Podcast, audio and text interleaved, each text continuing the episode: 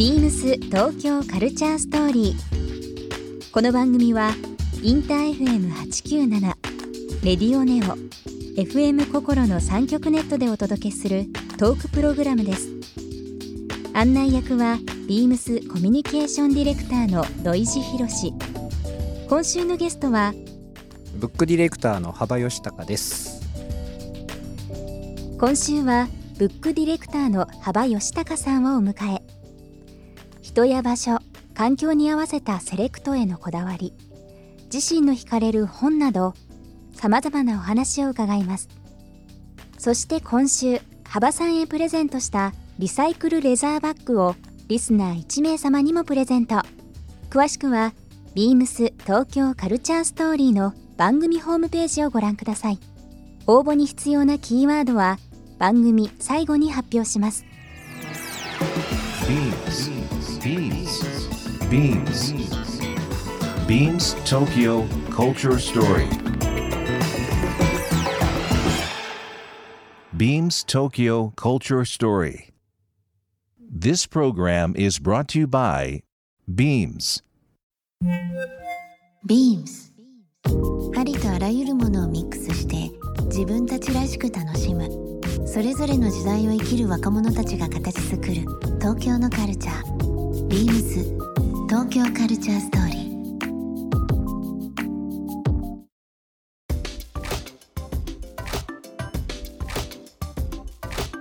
まあスマートフォンにしかりまあこのここ近年ですね、まあ、5年10年でいろんな環境が変わって、うん。まあ、情報の取り方とか、うん。まあ、限られた時間のその人それぞれの時間の過ごし方も変わってきてて、まあ、例えば、まあ、僕もファッションの仕事をしているので、ファッション誌とか、まあ本屋がなくなあファッション誌の何かこう部数がねちょっとニュースでちょっと減ってるとか、うん。休刊になりましたとか、いろんなその、まあ、悲しいニュースって言ったらなんですけど、ある中でまたなんか改めてですけど、あの本の価値とか、まあ幅さんがやられてるような仕事も含めてですけどすごくこう注目されてるような気がするんですよ。なんか音楽も、うんうん。まあ、あのデータベースになる部分もありながらもアナログがむちゃくちゃ売れてるとか。カセットが売れたり、ね、カセットが売れたりだとか。ライブにこう足を運ぶ人が増えたりとかね。う。本はねライブがないんですよ。本はライブがない。つまりそのやっぱりインターネットって基本はコピーマシンなので、ええ。どんどんコピーが増えていくし、うん。コンテンツはどんどん無料化していくっていうのはうんやっぱりケビン・ケリーが、はい。あのワイヤードの、ね、創業編集長が言ってるように、まあ絶対それは動かないと思うんですけど、うん。そういった中でじゃあ何が価値を生むのかっていった時にこう、まあ、音楽で言うならやっぱりこうわざわざ、同じ曲を聴くにしてもやっぱり目の前で生の人間がこう発してるこう、うん。声を聞く。そのバイブレーションを感じるってすごく重要で。はい本はやっぱりどんどんどんどんやれね漫画とかのコピーの海賊版の問題とかもあれしたように、あれはあれでやっぱり広がらざるなを得ないというか、はい。ネットというものがコピーマシンである以上はね止めようがなかなかないところはいたちごっこであるんだけどじゃあ漫画のライブって何なんだとか、うんうん。なんかじゃあそういう読書のライブって何なんだとかそういうのはちょっと最近ね真剣に考えて真剣に考えてます。うんあの先ほどブックディレクターに関していろんな仕事の話伺いましたけども、えーっと今年10月ですかねオープンしたデンマークのインテリアプロダクトブランド HAY。うん HAY のショップ。はい幅さんのセレクトの本棚があるそうですね。 HAY のなんかニュースいろいろで出てますね。なんかね、街中で。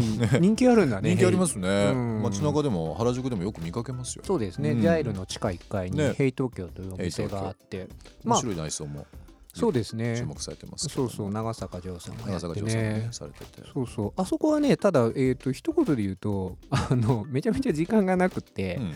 あの本当にほヘイ東京×バッハでコラボレーションしようとしたのが、あの本当決まったのがねあんまり言っちゃいけないぐらいなんですけど、はい。本当お店オープンの1ヶ月 キンキンだ。切るぎぐらいのすごいタイミングで、うん。でまあただやっぱり今リアルにな本の場所ってたくさん置いてもしょうがないんですよね、はい。本を、うん。昔はやっぱり公共図書館とかもやれ10万冊よりは20万冊30万冊の方がすごいとか、え書店もやっぱりむあっちの本屋にはないけどうちはあるよっていう本がたくさんあることがそのプライオリなんですか？優優位性だったんですけど、うんうんでも結局今はもうねネット空間のその本の量に比べたらどんなにリアルな場所もかなわないので、うん。だとしたら今リアルな場所はやっぱりその一冊がちゃんとこう刺さるというかねはい。なんか丁寧に差し出せるみたいな状況を整えるべきだと思っていてだからまあ今回は実はあの自分があのインスタグラムで本の紹介をたまにやってるんですけれど週に1回2回とか。でまあ今回ヘイの場合はまあそこで実は何冊か本当に多種多様な小説もあれば、はい。アートブックもあれば、うん。自然科学の本もあれば、うん。漫画もっていう、まあ、多種多様な本を紹介してるんですけど、うん。その本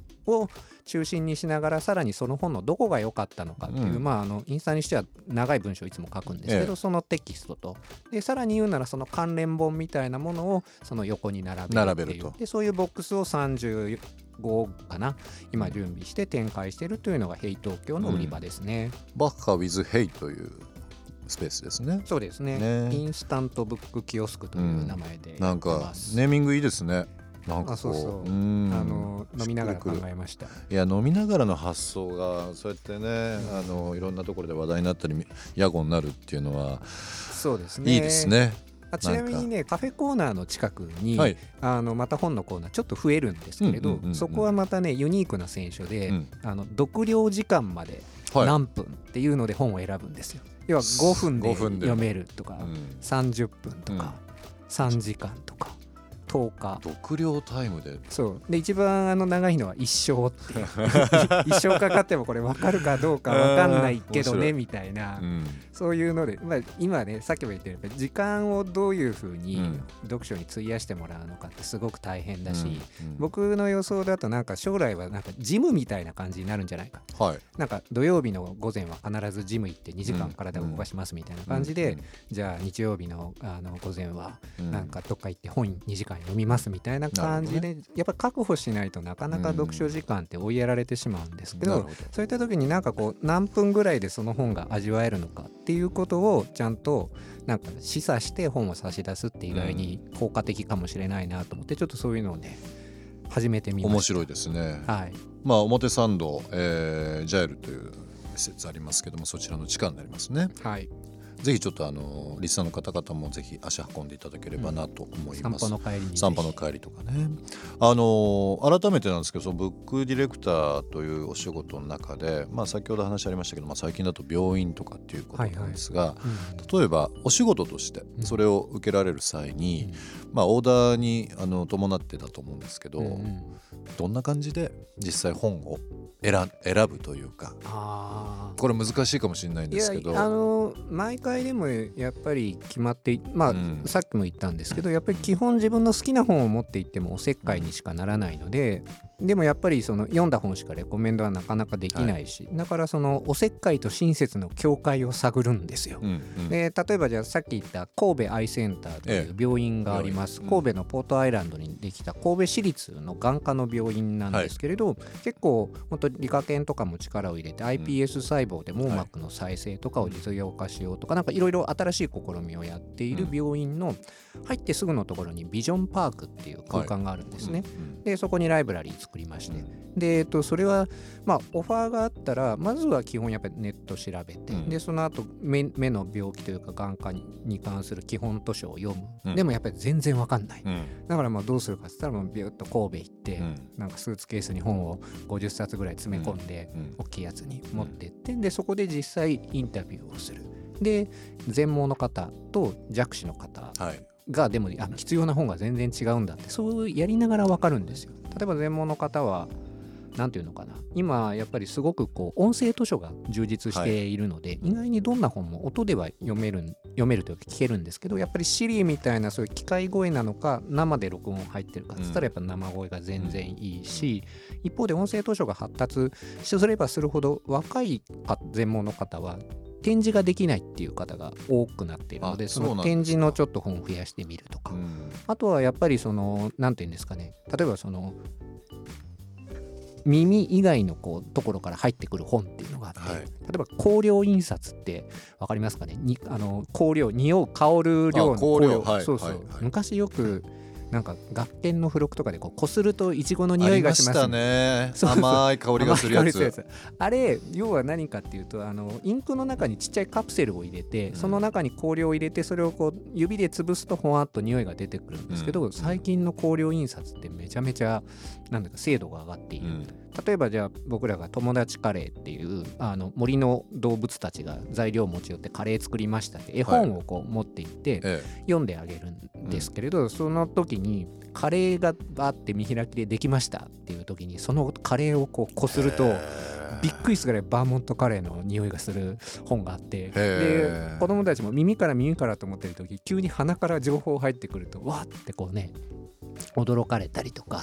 そうそう。なんかそういうのをいろいろ試しながら試しながらうん弱視は弱視でまた面白くってあのーまあ基本やっぱりテキストは読めないので写真ベースなんですけれど、うんモノクロの写真かカラー写真かつったらやっぱあのカラー写真。はいでもカラー写真の中でもやっぱコントラストがはっきりしている方が見えやすいっていうのが分かってだから森山大道さんの写真よりやっぱ篠山紀信さんの写真がいいんですけど篠山さんの中でも一番人気だったのはアイドルっていう1970年代からはい。往年のアイドルを篠山さんが撮ったものをまとめた本とか持っていくとなんか山口百恵さんとかがね、ええええ。載ってるわけですよ。うん。でその弱視の弱視の方は年齢上の方が多いのでここで山口百恵さんが水着で寝てますよとか言うとえマジかとかすごかったもう俺はアグネス・ラムが見たいとか探したりとか おいちゃんにはこう西城秀樹がここであのあの全身裸でバイクにまたがってますとか言って、本当とか言って見てくれたりとか、ね。そういうのをやると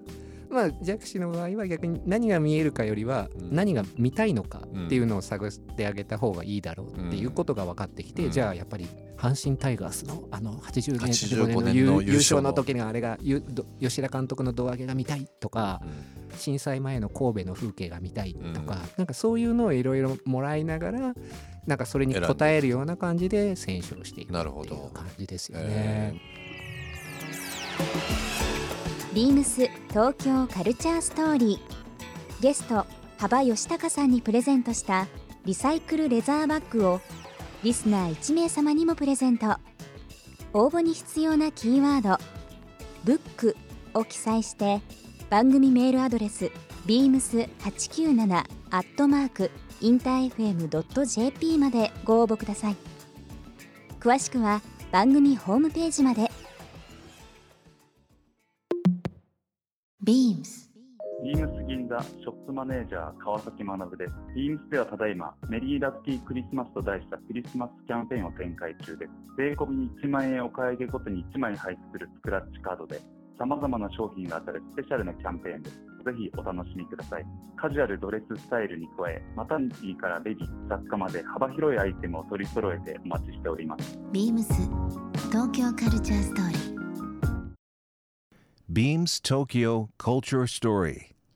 This program was brought to you by Beams.